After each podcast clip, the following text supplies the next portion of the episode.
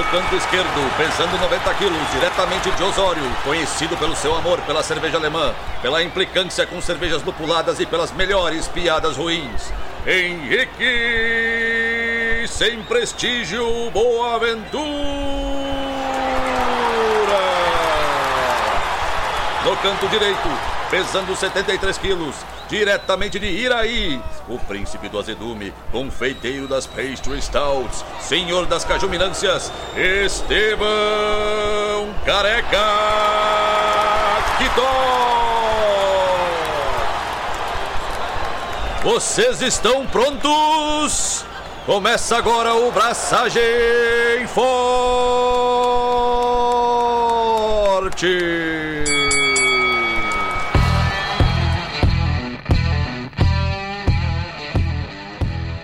E aí, galera, Estevão da Suricato aqui. Alô, Loite, Henrique Boaventura e Porters e Stouts. É a história mais polêmica do Reino Unido. Ah, mas não é? É, uma das pelo menos. Tá, tudo bem, tem muitos conflitos religiosos, tem invasões nórdicas, tem guerras com a França, mas, tipo, certamente, se tu for num pub, vai ter alguma discussão sobre Porter Stouts. Não vai, não vai ter mesmo.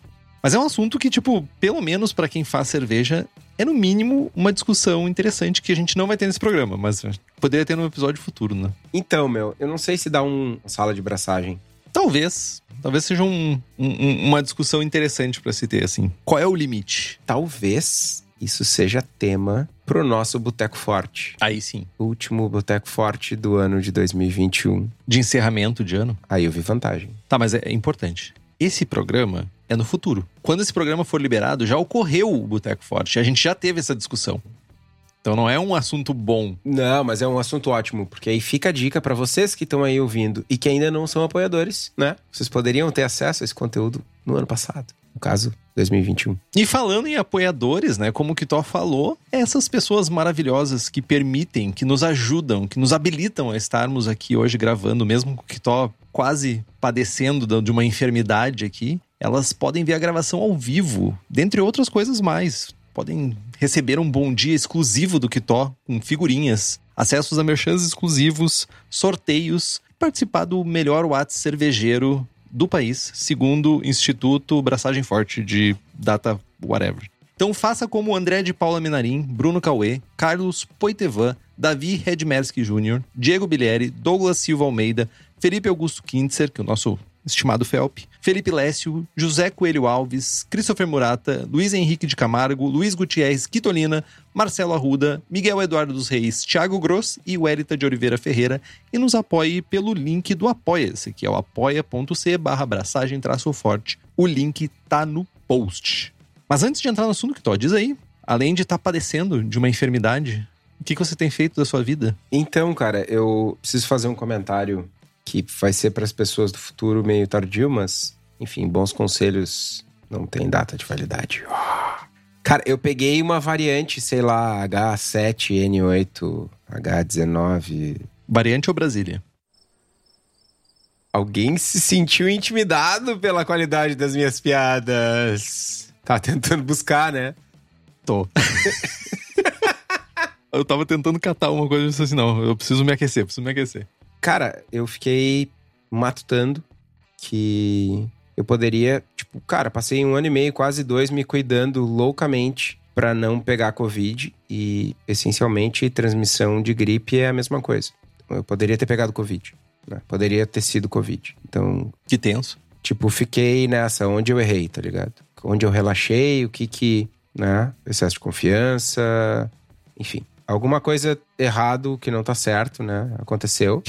E peguei essa merda, passei mal que nem um cachorro sarnento, caí da mudança. E, mas tô me recuperando, a patroa tá bem também já. Mas foi ruim, mano. Febre ininterrupta, dor, muita dor. Tipo, dói pra dormir, dói pra acordar, dói pra sentar, dói pra levantar, dói pra comer, dói pra passar fome, dói. Foi tu tenso. consegue fazer, parecer engraçado, desculpa, mas parece engraçado. Dói pra passar fome. Foda, né, meu? Sério, mano, foi, foi ruim. Foi ruim. Foram os áudios mais tristes que eu já recebi do que tô, tipo assim, meu, eu tô mal. Quando ele conseguiu mandar áudio, né, no caso, porque teve oportunidades que ele não fez isso. Mas chega de tristeza.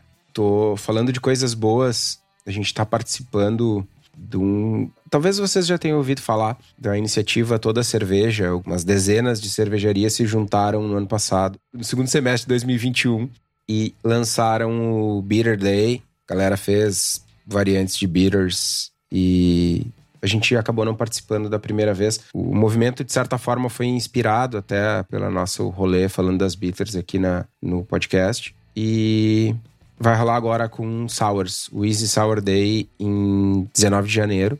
E eu tô, a gente vai ter um evento de sours na Suri, na Cubo. Goiabinha, Sweet Licious, lote novo, Perga voltando, enfim. E a gente vai lançar uma Berliner com maracujá e café.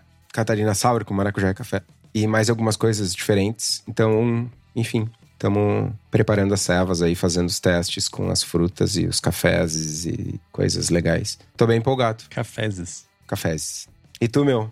Que, que tem feito aí? O que, que tu fez no, no final de ano e no início de janeiro para contar pra galera? Corri, só corri. Mas eu fiz a, eu aproveitei esse final de ano que as coisas dão, de certa forma, uma desacelerada, por assim dizer, né? Tipo, diminui um pouco a questão de trabalho, o podcast também a gente conseguiu se organizar bastante para a gente conseguir adiantar coisa, então ficou um pouco mais suave. E consegui braçar mais um pouco esse final de ano. Então eu tinha feito uma London Brown Ale, que o Kitó tomou, e segundo ele estava ok. Não falou nada muito além disso, fiquei mega magoado, mas tudo bem. E para quem acompanha o podcast já ouviu o Kitó sugerindo fortemente o uso de Target para cervejas inglesas, que o perfil do Target é mega interessante. E eu comprei essa ideia. Não é normal isso, não é comum, veja bem, é, talvez seja um milagre natalino acontecendo, mas eu comprei a ideia de fazer a mesma receita de Ordinary Bitter que eu já tenho e substituir ela por um single hop com Target. E não é que o miserável tava certo. O perfil muito massa. A Seva ficou com um perfil muito legal. Curti pra caramba. Foi tipo, sei lá, 2 gramas e meio de dry hopping por litro de Target foi um absurdo, assim. E, tipo, perfil muito massa. Não imaginem um perfil cítrico meio laranja, mas não é o laranja tipo citra. É um laranja mais tipo chá de laranja. E eu achei muito legal essa pegada. Muito, muito, muito legal essa pegada. Vocês precisam provar. Eu só queria dizer isso. Tipo, era para eu estar tá fazendo propaganda de, de lúpulo modernoso, mas, tipo, eu tô fazendo propaganda de Target, que custa, sei lá, merreca. Dão de, de brinde na, na Brew Shop. Mas Valeu, Kitó. Foi uma excelente sugestão. Uma excelente sugestão. Diga de passagem. Manja dos lupulinhos, né? Manja, manja. Manja dos lupulinhos. Não, e tipo, pô, meu, se o cara que manja de lúpulo chega para mim e diz assim, ó, meu, é massa. Meu, eu preciso testar, tá ligado? O meu lúpulo favorito para Ordinary Bitter ainda é o EKG, mas tá muito próximo à competição ali. Eu acho que deu uma, um caráter bem legal. Esse chá com laranja ficou muito massa. Bem caráter de chá inglês, assim. Achei massa. E também tô programando para ainda. Eu sei que a gente tá em 2022, mas então eu já abracei nesse momento. Vai ser muito difícil manter essa timeline durante o programa. mas eu já abracei uma American Lager com arroz. Eu tô querendo fazer ela já faz um tempinho, um caráter um pouco mais limpo, usando essa feature do arroz ao invés de usar milho. E tô querendo deixar ela pronta aí para esse verão escaldante que está nos olhando no horizonte aí de Porto Alegre. E também estou aproveitando para fazer alguns testes no meu Firmzilla, meu all-rounder que eu comprei. Eu troquei meu Fermentasaurus por um all-rounder e tô curtindo, gente mais compacto, menos peças móveis. Está sendo interessante o rolê. Tô curtindo. Então, se alguém tá buscando um, um caminho que não seja o inox ainda e é, que é uma ferramenta que vai ajudar na fermentação, o Allrounder é bem legal. Curti bastante. Mas é isso, gente. Quer dizer que terminou 2021 e tu não fez a minha Keush, é isso? Repetiu o estilo com dicas minhas. Eu vou ter que te dar um lúpulo, te indicar um lúpulo para tu usar numa Keush para tu fazer para mim? Não vou abraçar. Não vou abraçar igual. que risada de velho, meu. Puta ah, merda. Meu, desculpa. Esse vai ser o um ah. programa que vai ter as risadas do, de velho tossindo. vai ser muito bom, cara. Por favor, me, eu, eu preciso estar munido de piadas para fazer rir. ah, sério. Mas é isso, cara. Esse foi o meu final de 2021. que tá acontecendo ou- ou é passado. A gente tá nessa caixa de Pandora agora que a gente não sabe o que tá acontecendo. É tipo, esse é um episódio de Schrödinger, tá ligado? Tipo, a gente não sabe se a gente tá no futuro ou no passado e no- ao mesmo tempo a gente tá nos dois. Não tem nada a ver com a teoria do, do gato de Schrödinger, mas tipo, sei lá. Profundo. Ok. Achei justo. Dois comentários. Eu ia dizer a tua Brown Porter. London Brown Ale. A tua London Brown tava bem divertida. Falei que tava legal. Eu falei mais que isso. Falei que não tava doce Sim, e que era um mérito. E que tava escura demais, que é um demérito. estava. Falei mais coisas além de dizer que ela tava só legal. Tá, mas vamos começar? A gente já começou, na verdade, a gente tava tentando dar uma, uma enchida, uma completada no programa que a pauta vai ser curta. Cara, mas eu andei lendo alguns artigos bem interessantes sobre a gênese do estilo. E tem algumas informações históricas bem legais. Est- Estamos aqui pra ouvir, tu pode começar a falar, inclusive. Ok? Sir, yes, sir. Bom, pra quem não sabe, pra quem chegou até aqui e não viu o card do episódio, né? Não, Leonardo só tá ouvindo um atrás do outro. Segundo tu, não existe isso. A pessoa já pelo menos passou por algum lugar que ela sabe o nome do episódio. Então não tem nenhuma novidade acontecendo aqui. Isso palavras de Estevão Quitó durante o ano de 2021 e 2020 inteiro. Cara, eu tentando estender a mão, tentando construir uma ponte, uma ligação mínima de respeito e cordialidade. Mano, Hop Lover, velho. Vai te enxergar, vai peca. Sai daqui.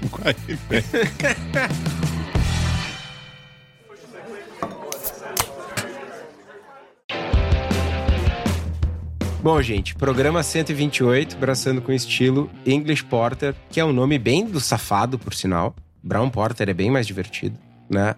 E é a Porter original. É a Porter, a mãe das Porters e das Stouts. Na Inglaterra, na Grã-Bretanha, ela é chamada de Porter só, né? English Porter é usado para diferenciar das outras Porters, escritas né, 429 tipos de Porter nas, nos guias de estilo. Ela surgiu em Londres, algo tipo 300 anos atrás, 1722, para ser mais preciso, eu não estou enganado. Para ser mais preciso, sem muita precisão, mas acho que é 1722. E ela evoluiu das brown beers doces populares na época.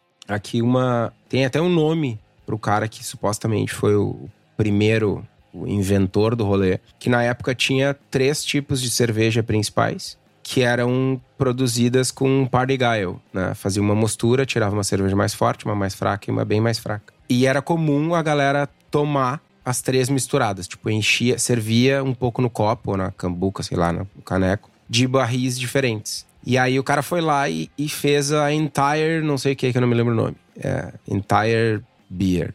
E aí se desconfia que o cara teve a brilhante ideia de não fazer o party guile e fazer o que a gente faz hoje, que é fazer uma mostura e tirar uma selva só. E aí diz a lenda que nesse momento foi a, a proto-porter, digamos assim. Lá 1722. Mas não tem registro desse de receita desse cara nem nada. Os primeiros registros vão aparecer um pouco depois. E aí, cara, conforme vai passando o tempo, o estilo ele mudou várias vezes por conta de desenvolvimento tecnológico, por conta de desenvolvimento de ingrediente, preferência de consumidor, né? Se tornou muito popular logo de cara, largamente exportada no século XIX e ali na, na vésperas da Primeira Guerra sofreu um declínio até desaparecer nos anos 50. E aí voltou, reintroduzida no, no início do movimento craft beer, com as Real Ales. Cara, é, é um estilo, de certa forma, é um estilo que passou por um, por um rolê similar à Goza. Que eu tava lendo, até comentei com vocês que eu tava lendo o livro do Fall Island há algum tempo atrás, que as Goza tem, sei lá, 1500 anos de história. E o estilo foi várias coisas muito diferentes nesse período.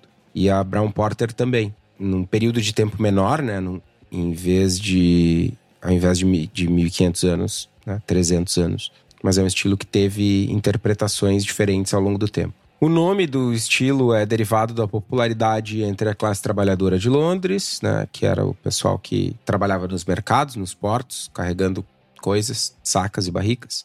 E é, como eu falei antes, a mãe, né, o pai, é o estilo, a cerveja. É a mãe de várias interpretações ao longo do tempo e precursora de todas as stouts que originalmente eram chamadas de stout porters, inclusive das pastry stouts, que fique bem claro, né?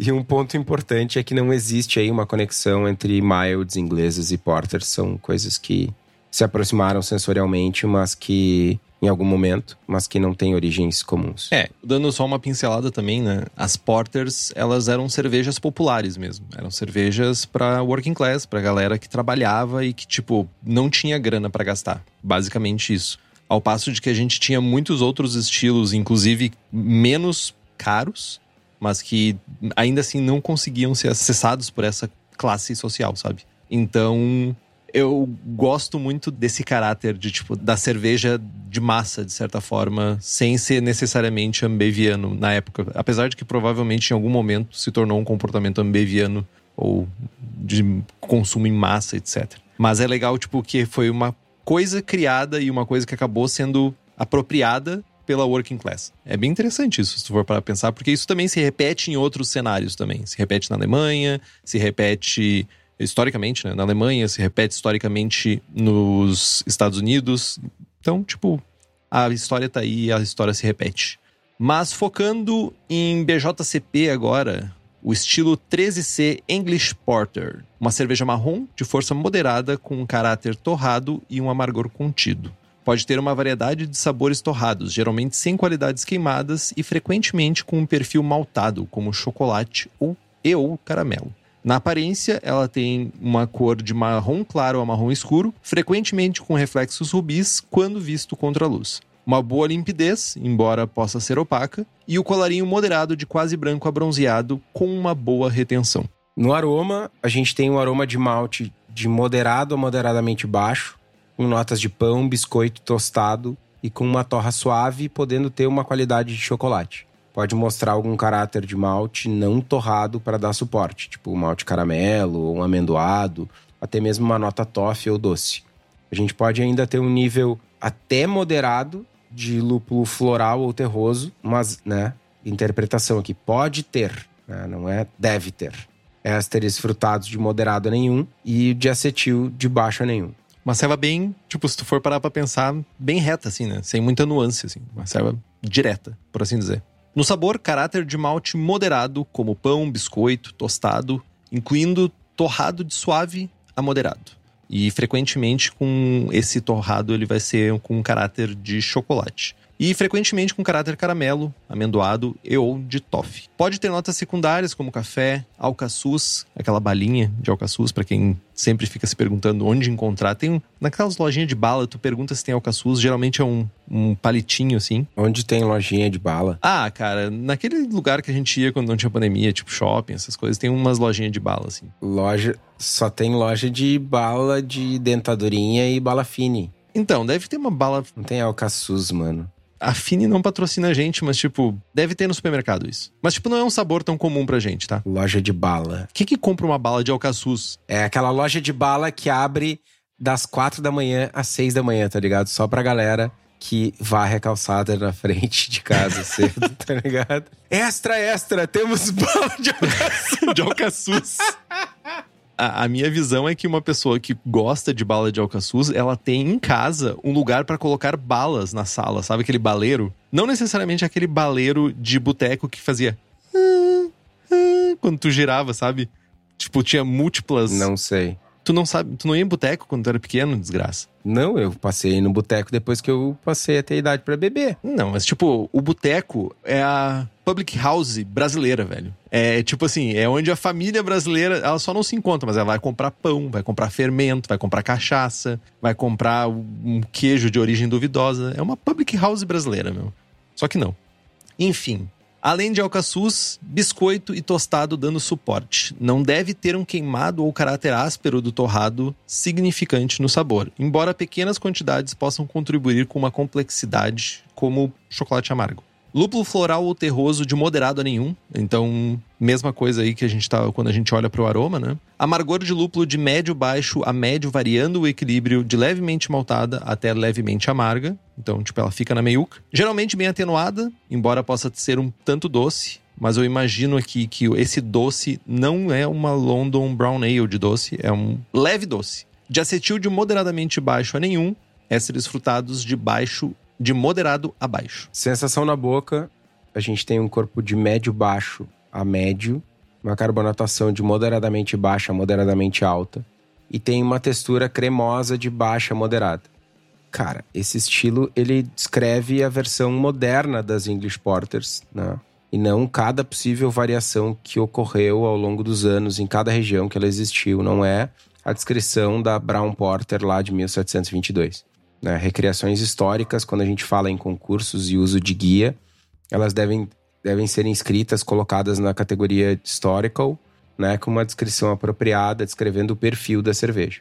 Versões modernas dessa cerveja no Reino Unido, elas são mais, maiores, mais intensas, mais lupuladas. É, isso é uma. Sobre esse trecho específico, eu fiquei mega me perguntando uma coisa, porque eu já joguei alguns concursos usando o BJCP 2015 e eu não me lembro de ter uma cerveja historical que não fosse listada no guia do BJCP inserida no concurso, tipo como uma specialty, sabe, tipo uma cerveja diferente ali. Tipo, eu nunca vi. Eu acho que em algum momento eu já li algo que isso poderia ser feito. Não, poder pode ser feito, mas eu nunca vi alguém fazer. Eu nunca vi alguém trazer um estilo histórico e dizer que aquele estilo era histórico e descrever o estilo de alguma forma. É uma trabalheira, né? Mas eu nunca vi ninguém fazer. A gente vê isso acontecer bastante em specialties, specialty IPAs ou coisas assim. Mas. É que estilo histórico é sem prestígio, né, meu? Não. Não fale essas coisas, meu jovem. Tá bom. Me diz um estilo histórico que tem muito prestígio. Goza. Não é estilo histórico, mano. Talvez não seja mais. Ah, tá. Porque, porque historicamente se usava goiaba e hibisco. Claro. Não, mas o Goza tá em Historical Beer, no BJCP. Tudo bem. Nesse aspecto, o BJCP é, inclusive a versão 2021 2/2, é tipo pobre. 2021B. Mano, os caras conseguem perder pro pessoal do BA, tá ligado? Essa seara a gente já discutiu. E a gente vai discutir mais. Mano, no BA, Leipzig Goza e Contemporary Goza. Cara, tem o histórico, que é o Leipzig, que no BJCP podia estar tá historical, e podia ter o estilo contemporâneo.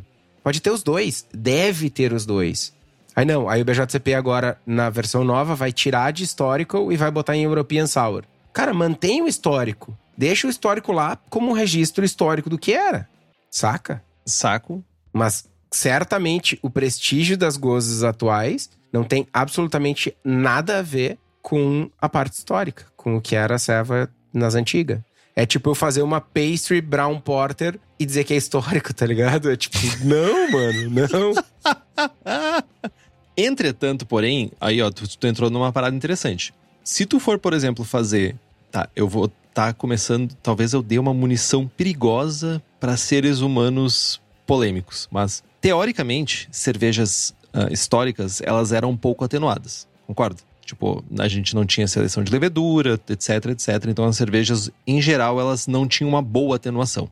Procede? Berliner Weiss, Lichtenheiner, Goza, nenhuma delas era pouco atenuada. Tá. Segue, segue, segue, segue o raciocínio, maldito. Tudo bem, coisas que não são bretadas, mas tipo assim, sei lá, lagers. Nenhuma delas é. Ou ales. Ah, Berliner Weiss é. Eu tô quase feliz que tu tá doente. Tô, tô, tô quase ficando.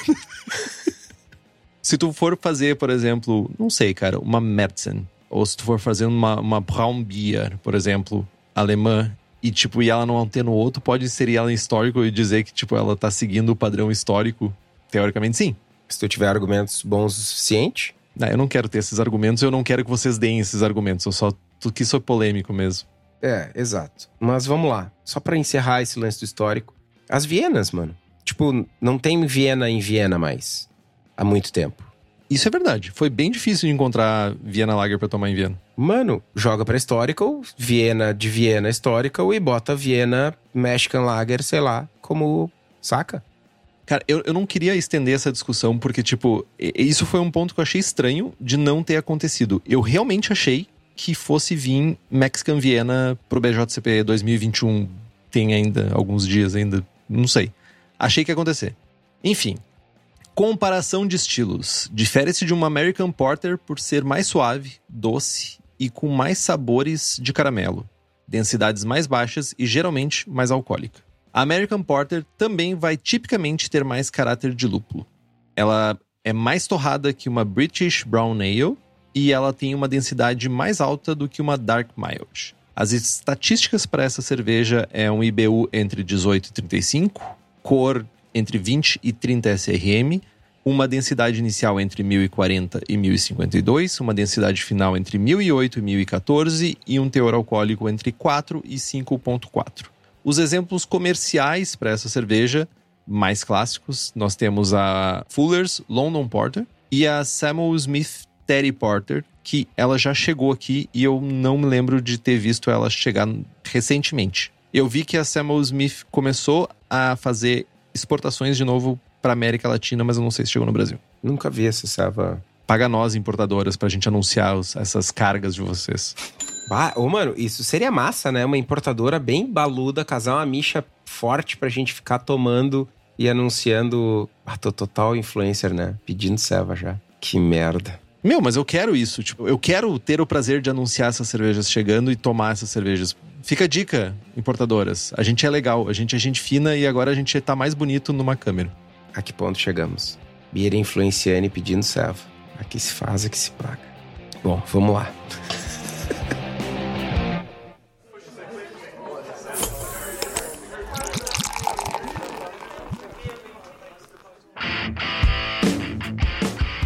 Maltes para essa. Historicamente, malte brown.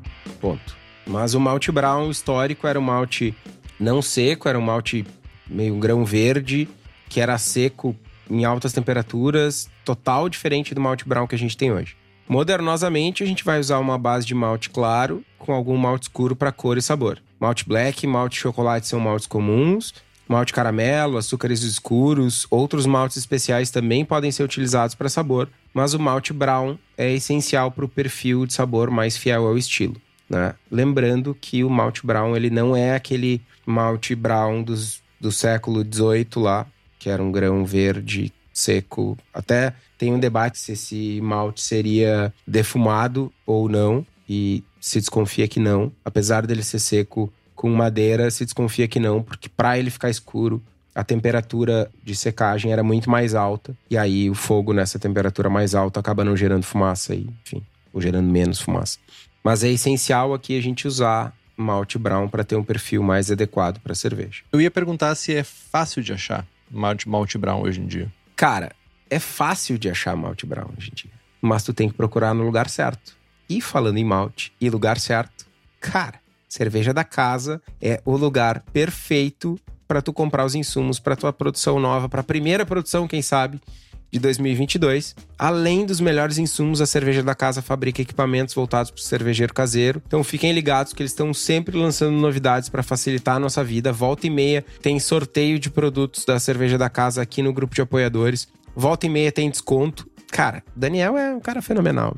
Então, se vocês querem comprar os produtos da Cerveja da Casa, é só entrar no site cervejadacasa.com ou para quem é da região metropolitana de Porto Alegre, é só dar um pulo no espaço da Cerveja da Casa, na rua Paracatu 220, no bairro Igara, em Canoas. Lembrando que a gente tem as receitas do Braçagem Forte, American IPA, Double IPA, Haze IPA, American Porter, Goza, Ordinary Beer e Rauch Beer, Rauch Beer. E usando o código Braçagem Forte, tudo junto e minúsculo, tem 5% de desconto e se pagar na bucha, mais 5%. Então corre lá e garante a tua serva, garante a tua receita. O link tá aqui no post. Na mostura, cervejas inglesas, cervejeiros e cervejeiras ingleses são famosos por ter inventado, de certa forma, a mostura simples, né? Single infusion. Então, uma mostura simples assim é necessária, ou melhor, ou adequada para esse estilo. Então, qualquer coisa na faixa entre 66 e 68 graus por 60 minutos é o suficiente. Importante a gente cuidar, né, de certa forma, a quantidade de malte especial que a gente está usando na nossa receita. Ainda mais se a gente coloca o malte brown na parada, que ele não é tão enzimático, até onde eu, le eu lembro, né, tô, ele tem menos capacidade enzimática. Então é importante que tu dê uma cuidada nisso para garantir que tu tem enzimas suficientes, uma enzima da outra, para garantir que a cerveja tenha fermentabilidade. Nos lúpulos, variedades clássicas inglesas são as mais indicadas, mas, entretanto, porém, não obstante, quando surgiu esse estilo, né, lá em meados de 1722, nem Fuggles, nem Goldings, que são os mais famosos lúpulos ingleses, existiam. Eles não estavam desenvolvidos ainda. Então, meio que vale qualquer coisa que pisou no solo inglês.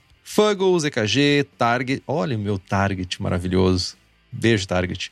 Lúpulos americanos clássicos como Willamette ou Willamette, Mount Hood e até mesmo lúpulos nobres como Sass podem entrar no, no jogo. Lembrando que esse estilo ele tem que ser equilibrado, né? Mas sem um sabor marcante específico, assim. Com isso em mente, é importante que a gente tente ao máximo evitar pesar a mão em amargor e aroma para evitar que aconteça de sobrepor outras nuances. E falando em SAS, com um sorriso na minha cara e uma cobrança pro meu nobre Eugênio, eu lembro que temos a nossa Hops Company, essa maravilhosa empresa especializada em trazer os lúpulos mais maravilhosos, mais oleudos, com mais óleos essenciais do mercado. E eles vão nas fazendas que produzem os lúpulos, selecionam esses lúpulos para trazer para o mercado brasileiro e ser usados nas cervejas que vocês produzem para o mercado. Então, caso você tenha interesse nos lúpulos da Hops Company para a sua cervejaria, entre em contato pelo hopscompany.com ou pela página da empresa no Instagram, que é o hopscompany. Tô esperando meu SAS, Eugênio. Para falar de fermentação, cara, é importante a gente ter em mente que a gente quer uma fermentação relativamente limpa. A gente não quer uma grande expressão de ésteres, uma grande expressão de frutados. Sim, a gente pode ter ésteres de moderado a baixo, mas não necessariamente a gente quer aquela bomba de éster de levedura inglesa, né? a gente não quer aquele, aquela maçã vermelha estourando na nossa cara, a gente quer algo muito mais equilibrado. Então, cara, o Aist, uh, o 1098, que é o British Ale, o English Ale Tech Brew 07 da Levtech, WLP 002 e English Ale da White Lab são ótimas pedidas. Lembrando de não levar uma temperatura de fermentação muito além dos 21 graus, ou se aproximar muito da faixa superior da cepa de levedura que vocês estiverem usando, justamente para não ter essa expressão extra de ésteres. A gente não quer, de forma alguma, essa bomba de ésteres, a gente não quer esse spike, essa intensidade maior de sabor, né, dessa característica. Vou sugerir também um lúpulo liofilizado, para quem não consegue acessar lúpulos. Levedura liofilizada. Por que, que eu tô mudando lúpulo por levedura, cara? Meu cérebro tá, tá, tá em bug, velho. Hop Lover. Hop Lover, meu. É isso. É isso que eu vi. O target mudou meu cérebro, mudou as minhas sinapses. Uma levedura liofilizada que também pode ser usada se você não encontrar, por exemplo, o S04, que também é uma opção da Fermentes, é o da Lallemand, que tem o Lallemand SB e funciona também muito bem. Eu tenho usado com bastante sucesso o, essa, essa levedura liofilizada. Então, queria deixar isso aqui. Mas, falando em leveduras, a gente não precisa recorrer ao Lallemand SB quando a gente tem o English Ale da Leftech. Porque a Leftech tem as melhores leveduras do país. E além de leveduras para cerveja, também tem bactérias, blacks, leveduras para outras bebidas como hidromel, cidra, whisky, cachaça. As gurias têm um atendimento fantástico, nenhuma empresa do setor tem um atendimento tão bom. E para vocês que são profissionais, que também nos ouvem, a Leftech oferece mais de 50 tipos de levedura, consultoria em boas práticas de fabricação, controle de qualidade, montagem de laboratório, treinamento de pessoal, banco de leveduras e muito mais. Então entra lá em levtech.com.br e capricha nas compras aí para iniciar o ano bombando. O ano fermentado. Fermentar esse ano novo. Para a água, uma das razões pela qual esse estilo era produzido em Londres, né, ou pelo menos teve uma facilidade maior né, de ser produzido em Londres era a água da cidade que tem uma alta quantidade de carbonato de cálcio. Então, quando a gente usa maltes claros, o pH do mesh seria muito alto para as enzimas, né, para aquela faixa ótima, aquela faixa perfeita para as enzimas trabalharem e ficaria fora dessa faixa, o pH do mesh. Então, não seria tão eficiente para cervejarias trabalharem aqui. Então, isso era contornado com o uso de malte brown ou até mesmo maltes torrados, né, posteriormente, para fazer o controle do pH. Então, ao corrigir a água, é importante que a gente leve em consideração esse efeito que o malte torrado ou o malte brown que vai ter por essa torra vai ter na água de reduzir o pH do mosto. Então, a gente precisa ter isso em mente quando a gente olha para a nossa água. E, como sempre a gente fala, né, a gente busca pelo menos ter 50 ppm de cálcio e 10 ppm de magnésio para garantir uma boa conversão, uma boa floculação, etc. Na carbonatação, como um bom estilo inglês, não é uma cerveja extremamente carbonatada. Muito pelo contrário, entre 2,2 e 2,5 volumes. E a gente pode dizer que essa cerveja tem dois grandiosíssimos desafios. Replicar ou encontrar o Malt Brown. Eu diria que é um grande desafio para ela, porque encontrar o Malt Brown não é tão comum, principalmente aí dependendo de brew shops que tem uh, somente algumas marcas específicas de malte. E quando a gente tenta replicar esse caráter de malt brown, o próprio malt brown ele já não é tão padrão. Ele tem essas nuances entre maltarias e tudo isso. Então fica um pouco mais difícil. E também não deixar a cerveja muito doce. Acho que isso é, tipo, tirando talvez uma London Brown Ale aí e essas pastry shits aí que tem no caminho, deixar uma cerveja muito doce nunca é legal. Então é um desafio para a cerveja. Livros que vão colaborar com a sua caminhada, com a sua busca por braçar esse estilo, a gente pode trazer o Porter do Terry Foster. Ele também escreveu um outro, um segundo livro complementando o Porter, que, se, que o Kitó adora, diga de passagem. É uma recomendação, é um livro de cabeceira dele. Recomendação do Mundo Invertido. Que se chama Brew no Mundo Invertido, exatamente que é o Brewing Porter and Stouts, também do Sr. Foster. E nesse livro tem bastante história, inclusive uma história que a gente deixou passar batido, que a Fê nos lembrou aqui no chat do, da gravação, que é a London Flood, que teve uma, tipo, basicamente uma enchente de porter em Londres. Se eu não estou enganado, qual foi o ano? 1800 e lá vai quebrada. 54. 54, olha aí que é muito bom com números. Chutei total. Mil, whatever. 1814. Muito obrigado. Wikipedia, no caso. E o que aconteceu foi que 323 mil galões imperiais, que isso é, sei lá, um número que eu não sei falar em litros, ou seja, é, faz vezes 4 0,5 é a quantidade de litros. E eu não sei falar essa quantidade de litros, sei lá, tipo, nunca precisei. 1 milhão e 200 mil litros. Eu nunca precisei falar 1 milhão e 200 mil litros. Tipo, sei lá, é um oceano de, de cerveja. Explodiu uma, um fooder gigante que guardava, sei lá, não é um fooder, mas tipo, era um lugar que guardava essa porta em Londres.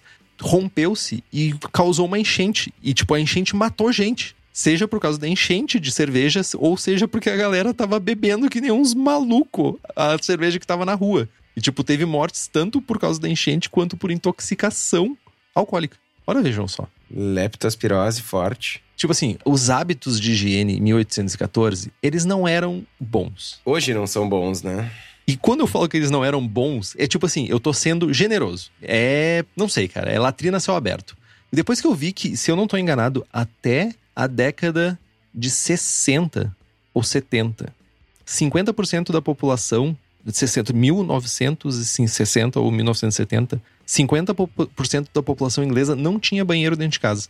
Eu achei muito doido esse, esse, esse dado. Bizarro. Cagava onde? Na rua. Tipo, o banheiro não era dentro de casa, mas tipo, tinha uma latrina na rua, saca? Doido, meu. Tipo, pensa que, tipo, quando tu nasceu. Não, se bem que tu é de 80, mas enfim. Quando algumas pessoas que estão escutando esse programa nasceram, já tinha gente cagando na rua. Se bem que tem gente cagando na rua aqui também hoje em dia, infelizmente. Até hoje, né? Infelizmente. Mas o dado de 50% foi bem alarmante para mim. Então você vai saber dessas histórias olhando para esse livro e vai ter muita informação chata, mas tipo também tem informação legal. E outro livro é o Mastering Homebrew do Randy Mosher. Também traz bastante informações sobre English Porters. Bora falar de receita, Kitó? Bora falar de receita, só deixa eu dar um, um eu te deixei uma trepezinha na pauta de água ali. Talvez não tenha ficado claro por culpa minha. Mas uh, basicamente a água de Londres ela é, tem uma dureza temporária mais alta. Tem buffer. Por conta do carbonato de cálcio. Quando tu vai mosturar com maltes claros apenas, teu pH de mostura fica muito alto.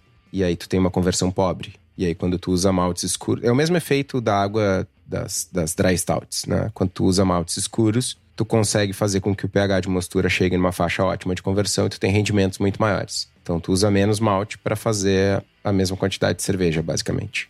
Né? E, enfim, ao longo dos anos isso acaba favorecendo a produção de um estilo ou outro. E é um dos fatores, mas nem o mais importante, nem o único, da popularização das porters na Inglaterra e em Londres. Não fiz o estilo ainda.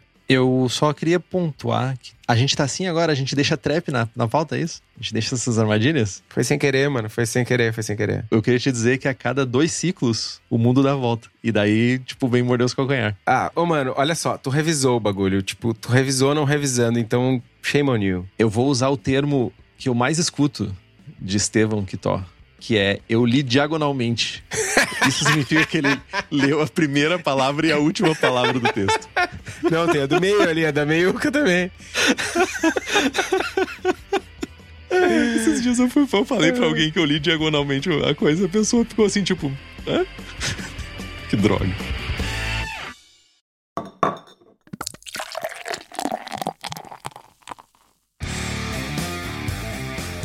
Vamos falar de receita então. A minha receita de English Porter, já que o Kitó, shame on you, não fez essa receita ainda. O nome da minha receita é Panic, porque da música dos Smiths, Panic on the Streets of London, acho que é o nome da música. É tipo Panic on the Streets of London. Smiths é muito bom, gente. O Morrissey, ele é meio escroto demais, mas tipo, Smiths é muito bom. Deve ser mesmo. Parâmetros para 21 litros. Eficiência de 62%. Eu tenho que mudar em algum momento essa minha eficiência porque eu já estou conseguindo ter eficiências maiores. Então, em algum momento, eu vou ter que refazer essa minha eficiência de, do meu equipamento. Para uma densidade de 1042, densidade inicial de 1042, uma densidade final de 1012, cor de 27 SRM, amargor de 29 BUs, teor alcoólico de 4%.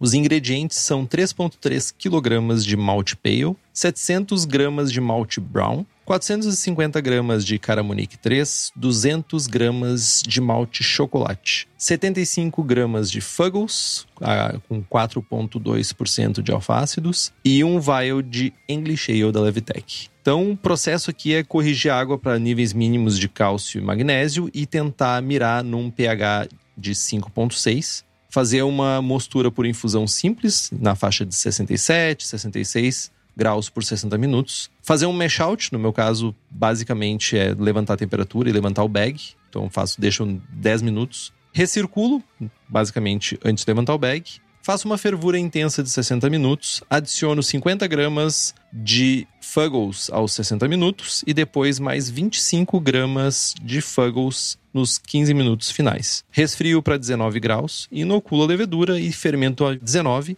até o quarto final da fermentação, que é quando ela começa a diminuir a atividade. Nesse momento eu levanto a temperatura 3 graus para ficar na faixa dos 22 e incentivar que a levedura faça aquele aquele sprint final, daquela corridinha final, para reabsorver subprodutos de acetil, etc duas semaninhas de maturação, nem isso. A cerveja tá pronta, invasa ela, carbonata aí com 2.3, 2.4 volumes. Realmente cervejas inglesas, eu não gosto de fazer uma carbonatação muito alta. Gosto de mirar ela numa carbonatação mais baixa, correndo riscos de não ter muita espuma, tudo isso, mas tipo, eu acho que aumenta drasticamente, drasticamente a drinkability da cerveja. E é basicamente isso. Críticas que tô. Não muitas. Questionamentos? Cara, na verdade não. Não, não, nós não podemos chegar nesse momento e tu não ter uma crítica, não ter uma, uma agulhada. Tem uma crítica. Eu tô pensando porque eu não, eu não me lembro.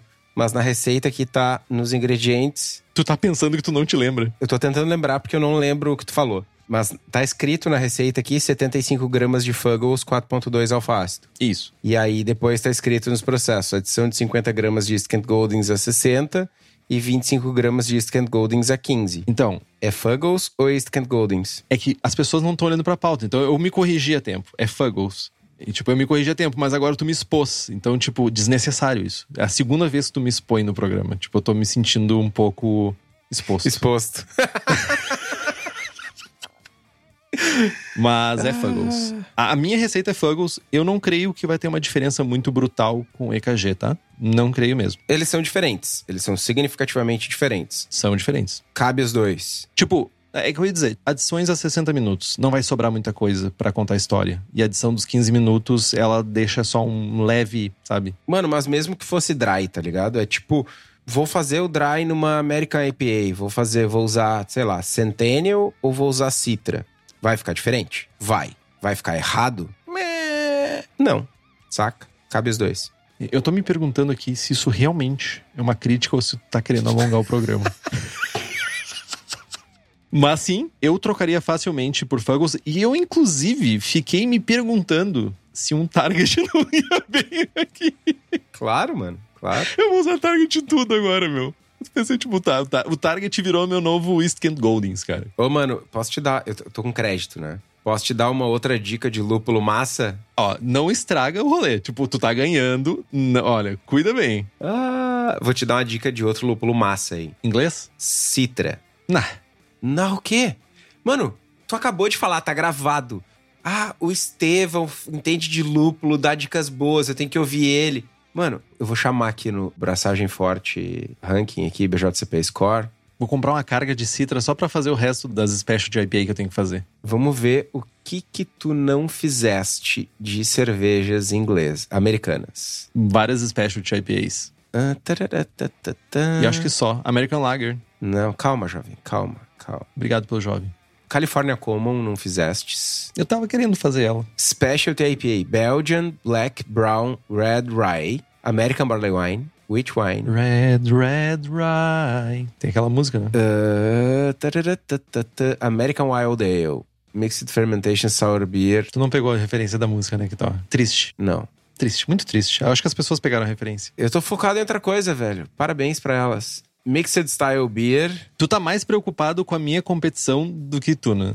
Cara, é que eu, né, eu preciso da competição. Tipo, até agora tem sido, tipo, um massacre. Não, não tem. Massacre seria se eu estivesse com uma distância. Eu, tenho, eu, eu sempre mantive abaixo de 10. Mano, quantos anos tem esse rolê? Tu tem uma cervejaria, jovem. Tu tem uma mangueira que tem 10 litros de cerveja dentro.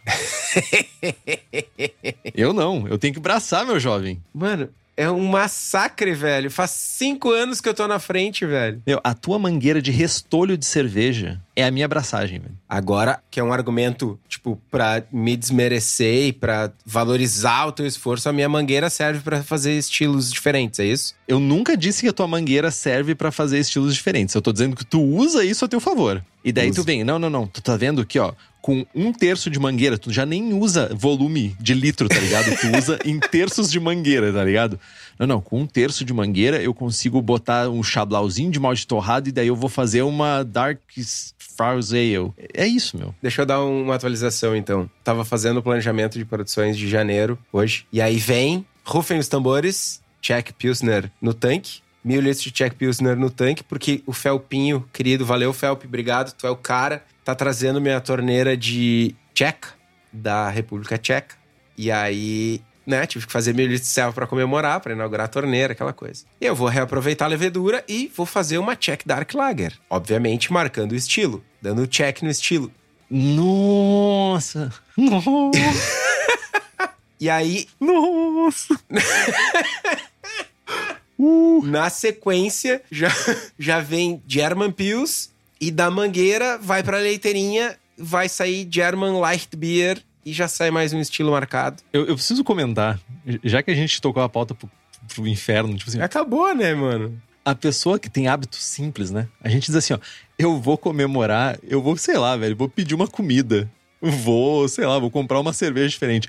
Vou braçar mil litros de uma cerveja. Tipo assim, a pessoa que tem hábitos simples, né? Pessoa humilde. Não, eu vou comemorar uma torneira. Ele não, tá, ele não comprou uma fábrica de torneiras. Tipo, ele comprou uma torneira com mil litros, sabe? Ele vai pegar e vai chunchar a torneira direto no fermentador, sabe? Seria épico. É desgraçado, mas tudo bem. Seria, mano. Seria. Seria. É isso então que tá. É isso. Programa curto, eu, eu subi pra gravar, eu quase falei pra Paty. Hoje a gravação é rápida. Eu já falei isso tantas vezes que ela não acredita mais. Não, eu evito. É tipo eu braçar, tá ligado? Se eu braçar, chove, e se eu falar que é curto, vira longo. Então, tipo, eu evito as duas coisas. As duas coisas eu nunca mais falo, assim, tipo.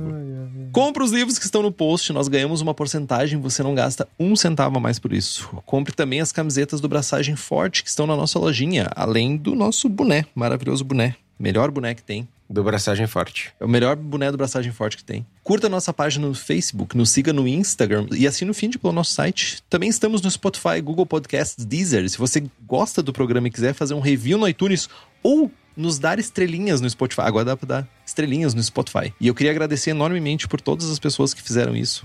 Não, acho que, sei lá, já passou de 70 pessoas. Então, tipo, meu coração está com vocês, gente. Muito obrigado mesmo. Compartilhe o episódio com seus amigos. Tem dúvida, sugestão de pauta, crítica, quer anunciar sua empresa ou seu produto? E-mail para contato arroba abraçagemforte.com.br ou mande uma mensagem para nós em qualquer meio, Instagram, Facebook, a gente responde. É isso que tô. É isso. Abraçagem forte. Braçagem forte.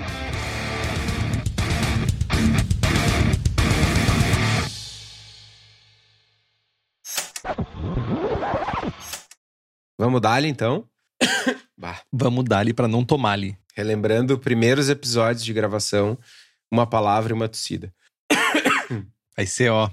Será que tem um filtro para remover tosse do áudio? Cara, foda-se o filtro de, da tosse do áudio. Tem um remédio para remover a tosse do meu corpo? Tem. não funciona. Tu não tá tomando xarope, alguma coisa assim? Cara, cara, eu não posso exagerar. Já tem tudo de xarope na minha vida, tá ligado? Mas, cara, essa foi digna da Praça é Nossa, cara. Meus, para... meus parabéns, cara. Tipo assim, ó, meus parabéns. É, é, foi digno, assim, tipo, meu chapéu. Vamos lá, então. Este podcast foi editado por Play Áudios.